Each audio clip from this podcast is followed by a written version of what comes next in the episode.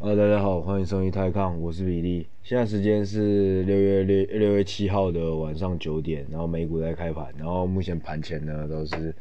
小涨了零点二 percent 之类的吧。然后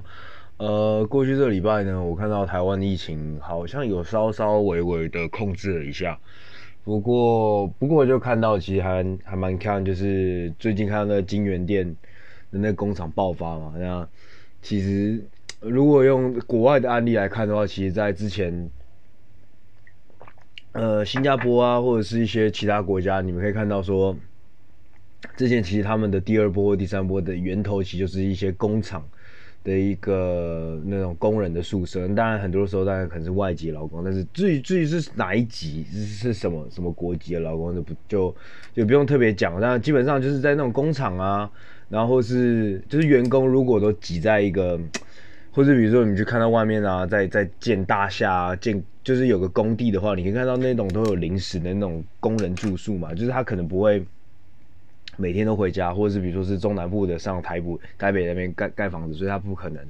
呃每天都通勤回家嘛，所以就会带盖那个临时的那种铁皮的临时工临临时的那个住住宅这样子，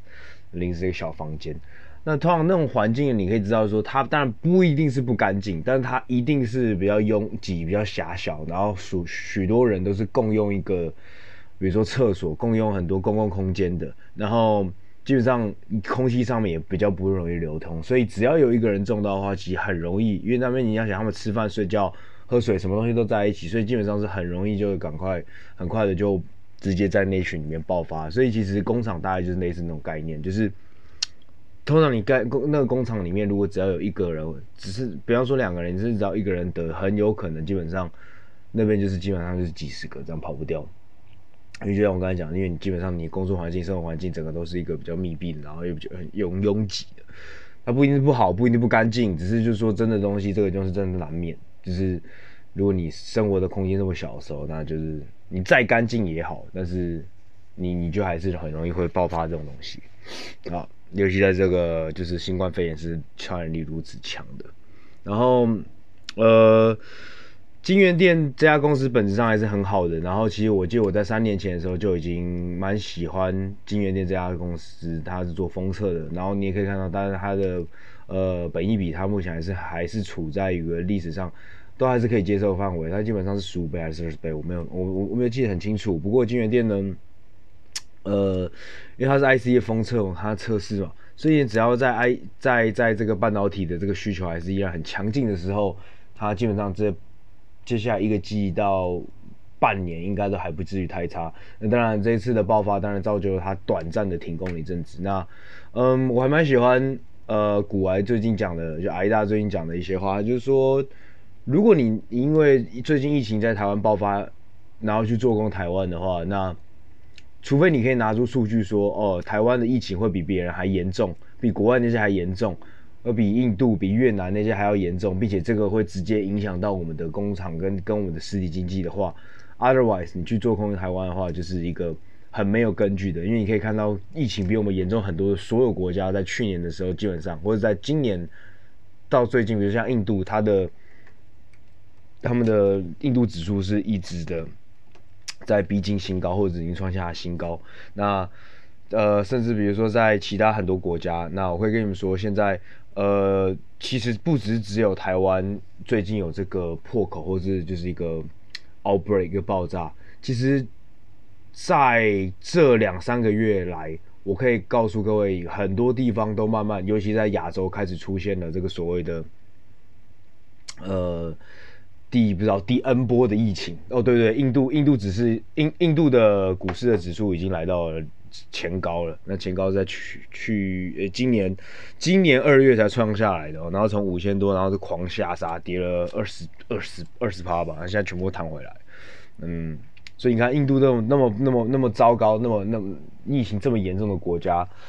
它的股市也是，就是直接一直往上、往上冲、往上冲、往上冲，所以我觉得这是一个新的，这种所谓的 new normal，就是新的一个正常、新的东西，大家学会的去跟这个病毒去共存。那我再拉回来跟大家讲，就是呃，其实最近呢，很多国家基本上都开始出现了，就知道第 N 波的疫情。那印度呃，日本就别说了，那印度当然是源头。那这一波最近这一波为什么会出现这么多的一些疫情，然后让大家更难控制的原因，是因为各国都已经开始施打疫苗。那除此之外，在前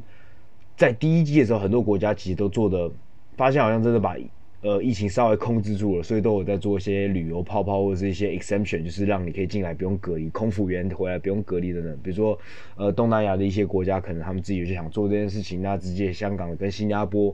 已经第三次讲到就是要旅游泡泡，就两边来往都不用隔离。然后这次都看起来快成功了，就在结果在快就是快实行的前一两个礼拜，就是发生了新加坡的一个当地工人的一个。一个爆发，那除此之外呢？除了大家比较松懈，那同时松懈的原因是因为你真的有好像有把它控制下来以外，那最主要就是因为有这个变种，呃，印度的变种跟南非变种，还有英国变种，这些变种呢，他们这个 mix 在一起之后，其实现在目前是给各个国家造成很大的一个困扰，因为新的变种病毒看起来传染力是更加的强大，然后可以在嗯更。不利他们本来不利这些病毒的的环境下面去进行传染。那比如说最近呃香港周末就有一个案例，还是上个礼拜就有个案例，就是一个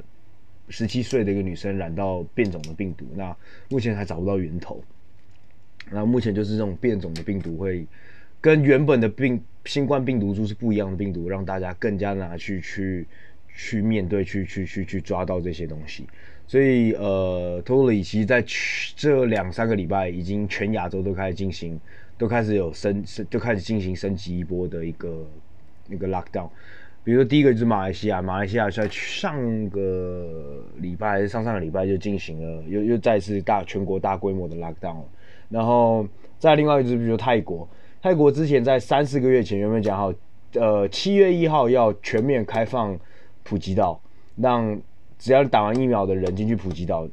你就可以不用隔离两个礼拜。那当然是因为泰国的旅游业占了他们二十趴还是二十五趴的那个 GDP，所以他们当然很希望旅游复苏。那那那段时间三四个月前，其实泰国那时候疫情也稍微控制住了。不过他们真的爆发的时候，他们是每天是可以那种几千例几千例，他们现在就是在几千例几千例了。那那时候他们就是这样说，只要他们目标是在七月一号，而且他们已经公布，就七月一号的时候。你只要是打完疫苗的人，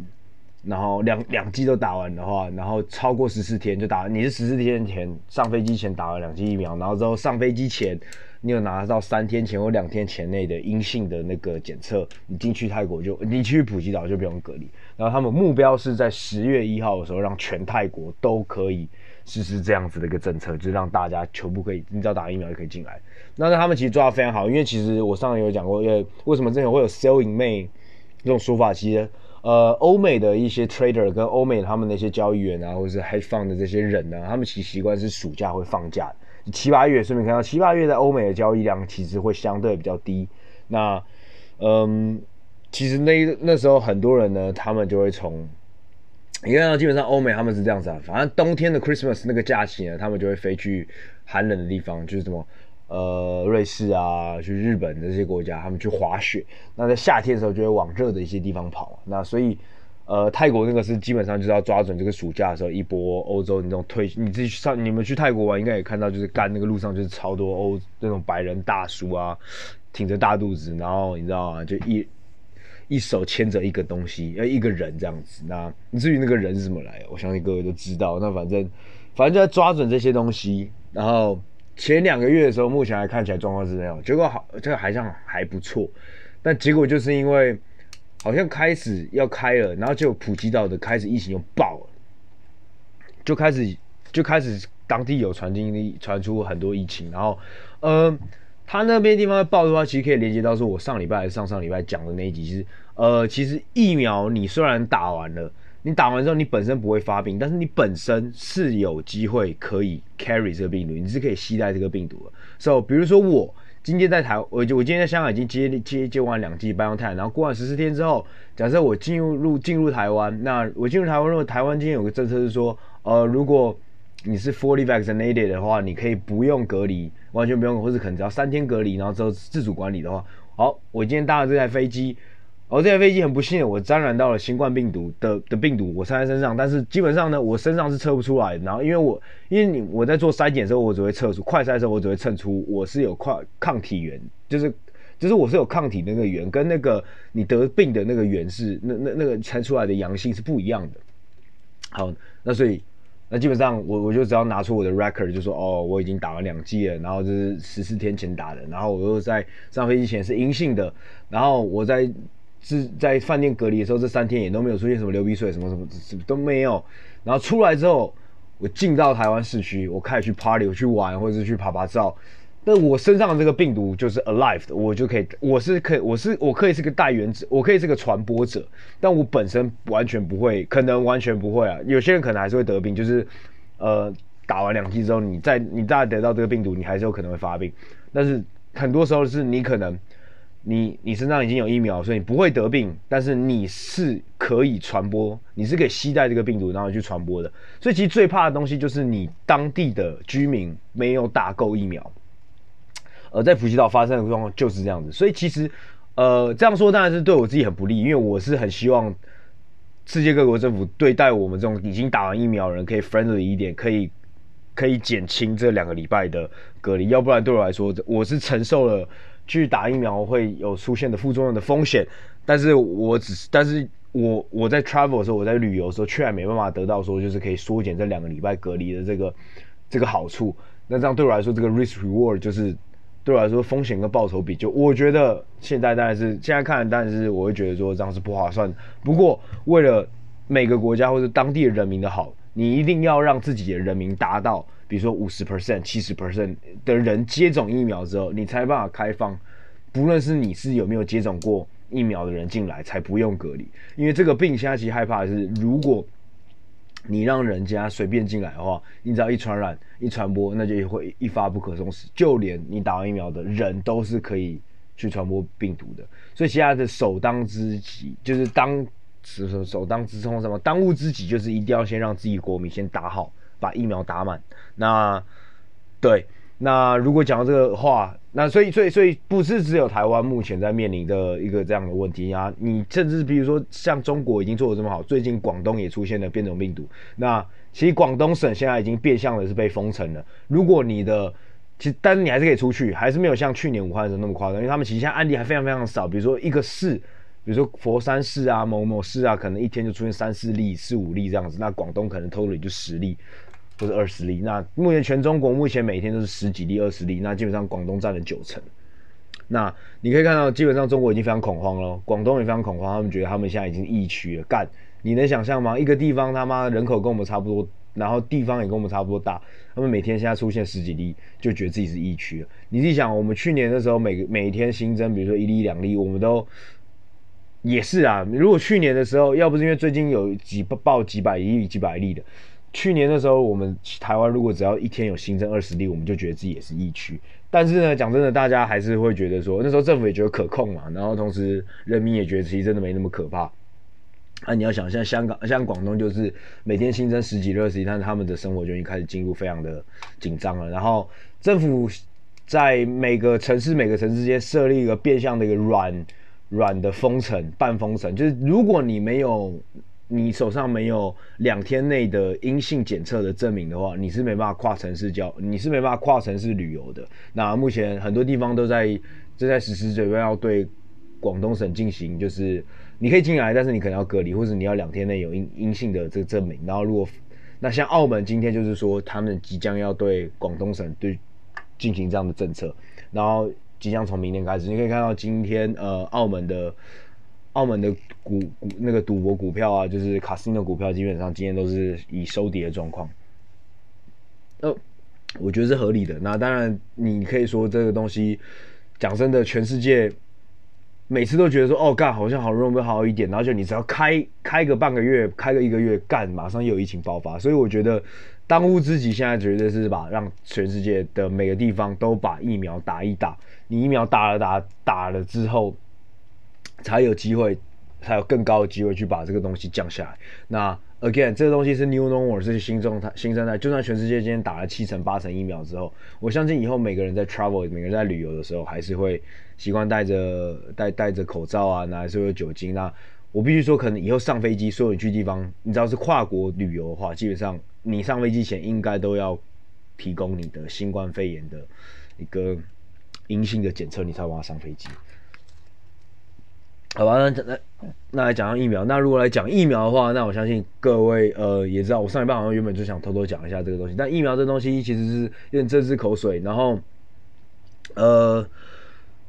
我知道其实每个人其实都自己有自己的心中的想法跟自己的一派。那有很多现在目前还有很多阴谋论出现。那我觉得我我觉得我先不单我先单纯撇掉这些不讲。那我觉得现在讲高端疫苗或是国内生自己生产疫苗这件事情哦，那我记得我在很早以前我就讲过，就是其实，在生产疫苗的时候，你有个很大很重要很重要的就是就是你在盲解那解盲哦，反正台湾那个那个中文说法我忘记叫什么，那反正你就在做 data trial，你是这样，呃，国外就 phase one、phase two、phase three，phase one 就是对第一阶段就是给给动物，那第二阶段就是对小小小小样本的。小 sample 的一群人去做人体测试，那第三个就 phase three 是最重要，是你要对一个，你要把这个样本扩大，那扩大的样本之后，你的 phase three 的 data 才够用，才能去 prove 说你的这个东西是可以用的。那我记得我在很早以前就讲过，台湾自己要干疫苗，不是不是不行，但是问题就是说，你现在要找到一个国家，让他有足够的人去当志愿者去施打你的疫苗，那。我记得很清楚，应该是台湾疫苗在过去这半年，应该是都完全没有做这件事情。那或者可能不论是你想不，不论是这家公司想不想，或者是其他国家愿不愿意让你打，可能政治原因，可能什么等，不相信台湾的国产疫苗的的的的的的研发您等等都有可能。但我觉得这是一个第一个要大家要考虑的点，就是说，那这个疫苗可能到时候过的话，到底是怎么过的，是一个很重要的点。那。第二个点其实比较重要的是，就算我们今天自己打的这些疫苗，好，就算我们的疫苗 protection rate 其实也跟国外甚至比 AstraZeneca 还高好，我们就讲说真的很强，有八成好了，然后副作用很低。那现在要面临问题是，如果以后而且 highly possible，如果 WHO 不承认台湾的疫苗的话，你要怎么办？那 tricky 东西来了，你如果 WHO 不承认这个疫苗的时候，就比如说他 WHO 目前不承认那个俄罗斯的疫苗，如果你不用 WHO 的认证的话，那这样靠一样，全世界阿猫阿狗每个人都可以自己生产疫苗，然后就可以声称说，哦，干我打了疫苗，然后我进去国家不用隔离。我现在想讲是，如果以后国家各个国家慢慢疫苗都打完了，然后慢慢开放了，开放旅行了，那开放旅行里面的其中一个让你可以不用隔离的一个但书就是。说你可以，如果你前功的完全接种了完两剂疫苗的话，你可以不用隔离。但是呢，但是呢，来，但但是很重要，但是呢，你一定要是 WHO 或认证的这个疫疫苗。那目前台的 WHO 认证疫苗很简单，就是那几支，Moderna 还是接下来要进来台湾的那个，然后 BioNTech 跟 Pfizer 的。那就是呃，然后，然后再来就是 AstraZeneca 有两支，一直在韩国的，一直在印度做，印度做的，然后再来就是 J J and J Johnson and Johnson，所以大概是五支。那最近被批准的两支是大家尤其台湾人不想承认，第一个就是 Sinopharm，就是国药习近平打的那支；第二支呢就是 Sinovac，就是香港人一直在干的那个中国疫苗。那基本上很抱歉，这两支 WHO 现在承认的，所以全世界现在只要打这两支国这两支疫苗的话，OK，这两支疫苗就是很有可能是跟另外那五支五六支跟国际就是欧美国家一样做的一样的疫苗呢，是最有可能被大家放在 exception，就是你进去一些国家你可以不用做隔离，如果你接种完这上市上述所说的这些疫苗，好，那。台湾疫苗有没有机会进去呢？呃，我不知道。然后，但我觉得难度非常高。那你看，我之前讲过，印度跟俄罗斯其实是最早的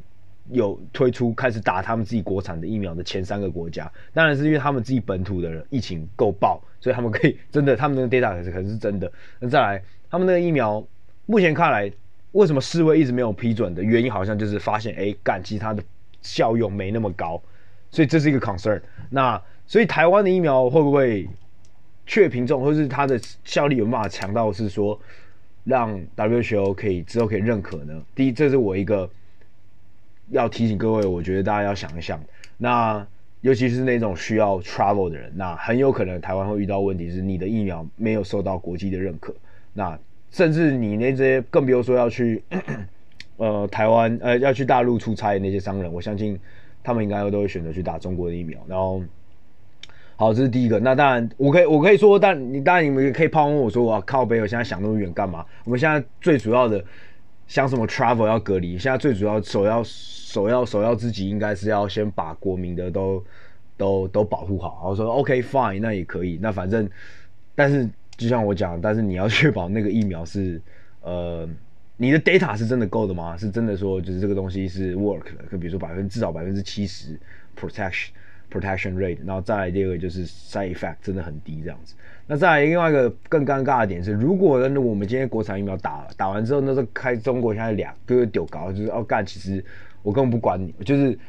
基于人道，就有一天突然习近平突然就是突然就是觉得啊干，我真的要照顾台湾同胞，然后就开放了，就开放让所有的全世界疫苗啊，你可以绕过我们复兴直接去跟 BioNTech 接洽，什么都没问题。你们他们反正 anyway 三号之后台湾开始疯狂的疫苗进来，那之后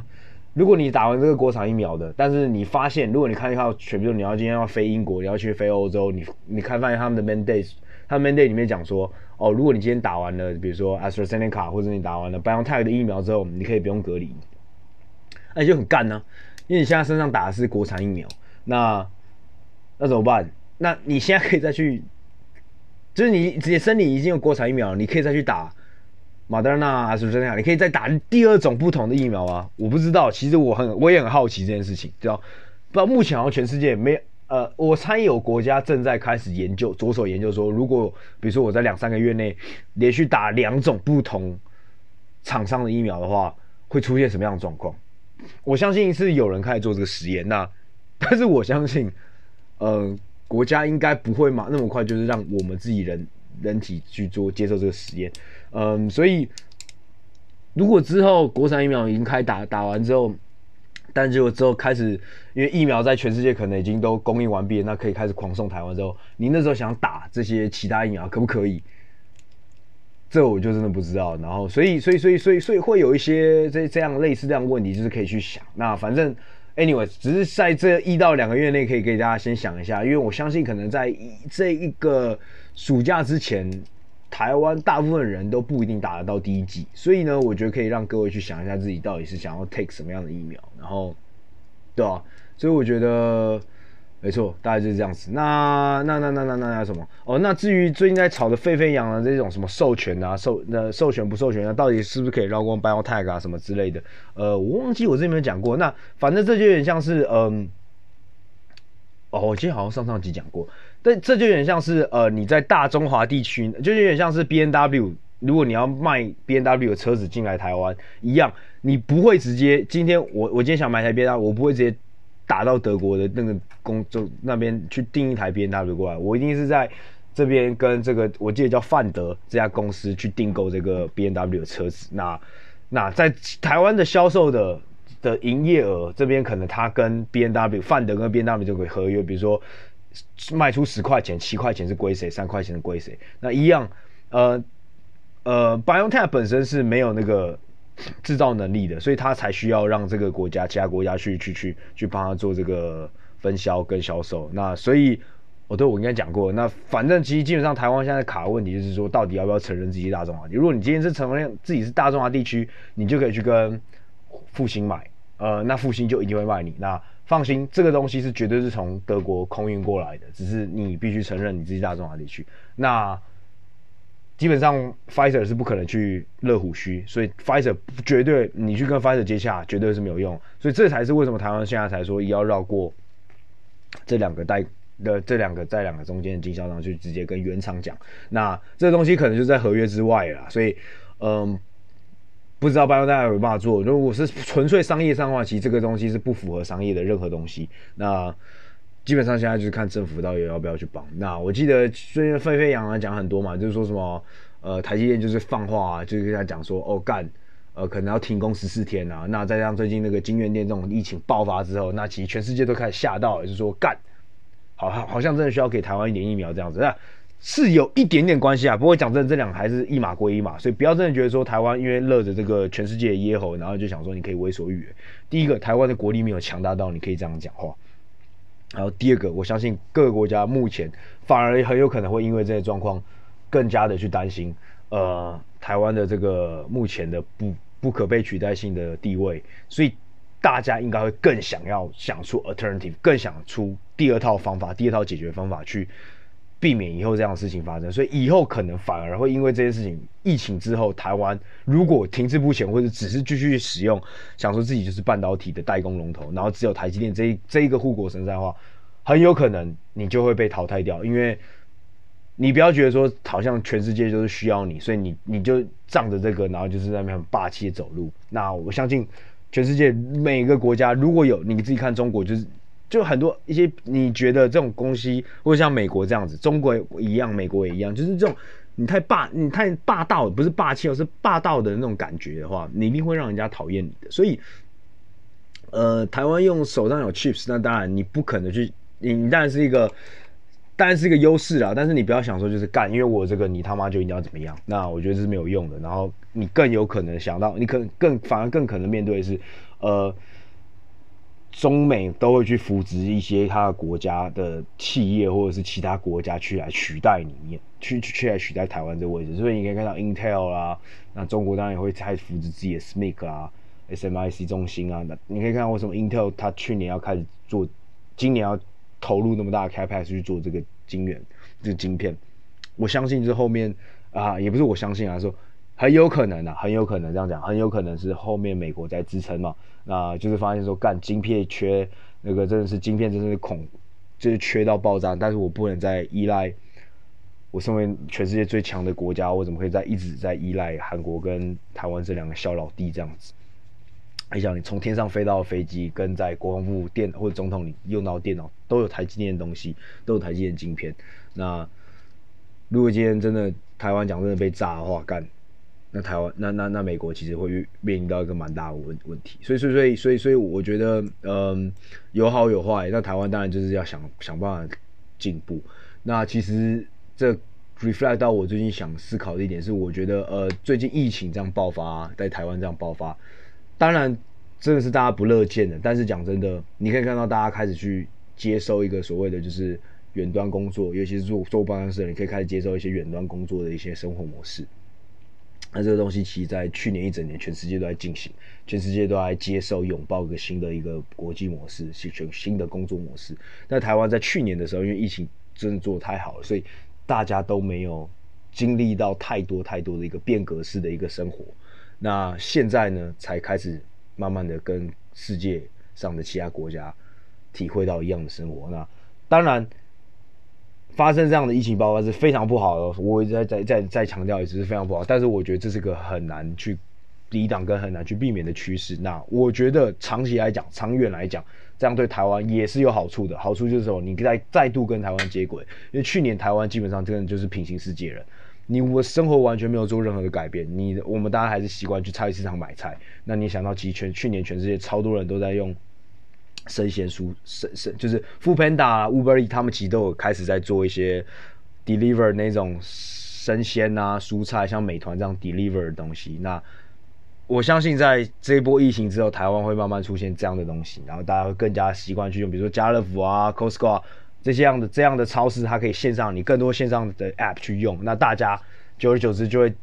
等到疫情结束之后，你基本上你就你可以变成一个 hybrid 状态，就跟你的工作一样，你可以你的公司有很大的弹性，因为公司会发现说，其实基本上你在家里工作的话，其实假设效率不会减少到太多，有些地有些公司可能反而效率更高，等等的都有可能发生。那以后的工作模式很有可能就是 hybrid，就是你可进办公室办公，或者有需要的时候，或是反正就是 on shift，每个人分流。那一半时间你就是在家办公，那我相信以后你去逛逛很多东西，当你养成这种在电子产品上面消费，你在你在这些 APP 上面消费的时候，你以后也会习惯，因为你会发现说干，你不用自己去那边买菜，你有时候真的下班很累，你还要去菜市超市买菜啊，或者你早上要去菜市场买菜，你真的会觉得很累。那有这个 App，你就是在场上下单，叮叮叮叮叮下完之后，然后隔天或者是下班前。就送到你那些那个新的那个生鲜的一个菜啊、鱼啊、肉啊，就送到你家，然后你也不用再你回家就可以直接煮饭等等的。所以我觉得它是一个在改变这个社会，在改变这个国家，改变整个我们人类的生活形态。那我觉得在这一次的疫情，台湾才有办法体会到去年的其他人在这干嘛。那我相信这也是跟类似这种跟世界各地接轨方法。然后同时呢，嗯。我也在思考说，就像我在我在我在重申，就是我觉得，嗯，台湾是应该要利用这波疫情，你很多时候你要更加去思考怎么去进步，不论是在硬体的晶片上面的，就像我刚才讲台积电，你不要因为觉得台湾不要觉得说，因为我们是拿着全我掐着全世界的喉咙，所以我可以拿到应该我 supposedly 应该拿到的东西，但其实这样没有，因为因为因为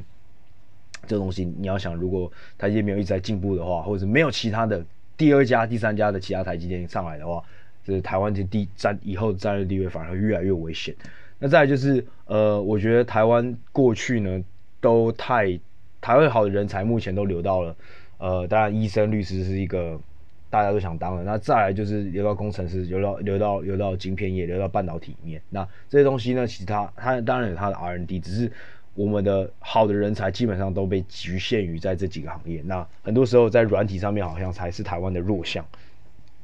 那我知道台湾有很多很多的文创行业，但是你会发现这些文创行业跟一些软体业很多东西其实台湾都没有做到很大。那嗯，我呃我不知道该怎么说，但是我很喜欢把台湾去跟韩国做比较。那呃。前阵子我有讲过一家公司叫 Coupan C O U P A N G C O U P A N G，然后它的呃美国上市代码是 C P N G，它是美国最大呃它是韩国最大最大的 e-commerce 就是电商的的的的平台啊，被称作是韩国的 Amazon。那那时候看到他们韩国有这样那么强的国家，然后同时呢，他们又有像 Naver，就是他们韩国自己本身的 Google 跟 Kakao，然后就是基本上就是韩国的 Line。那其实 Naver 它最它在去。三四年前的时候有买下，应该说就是跟呃日本的 Line 给并购了，所以 Line 旗下算是韩国的 Naver 旗下的公司。那他当时 Naver 去买这个 Line，其基本上就是要去跟呃韩国的 Kakao 去对打，因为基本上韩在韩国大概百分之九十五的人都用 Kakao 这个这个软体在聊天。那你看啊，我们台湾我们用的所有软体，我们用的 e-commerce，我们用的电商。很多时候都是国外的东西，那我就很在思考说为什么会这样子。那我相信这个问题是真的很适合大家去思考的。是我们的人才、我们的产业、我们的整体台湾的生活，可能都需要做一个破格式的改变。那我相信，嗯，每次的危机就是一个转机。那我相信这疫情也有可能再度改变台湾的很多一些东西的生态。所以我觉得不外呃。当然是不好的事情，是个灾难，是大家都应该希望要避免的。但是如果发生的话，我相信，如果我们台湾有办法撑过去，而且甚至把这个危机当成一个转机的话，那从长远来讲，对台湾这个整个社会跟国力都是一个很好的一个一件事情。好，那 OK，刚好讲了半个多小时，然后现在美股开盘，那我们就先讲到这边，然后大家今天早上休息，拜拜。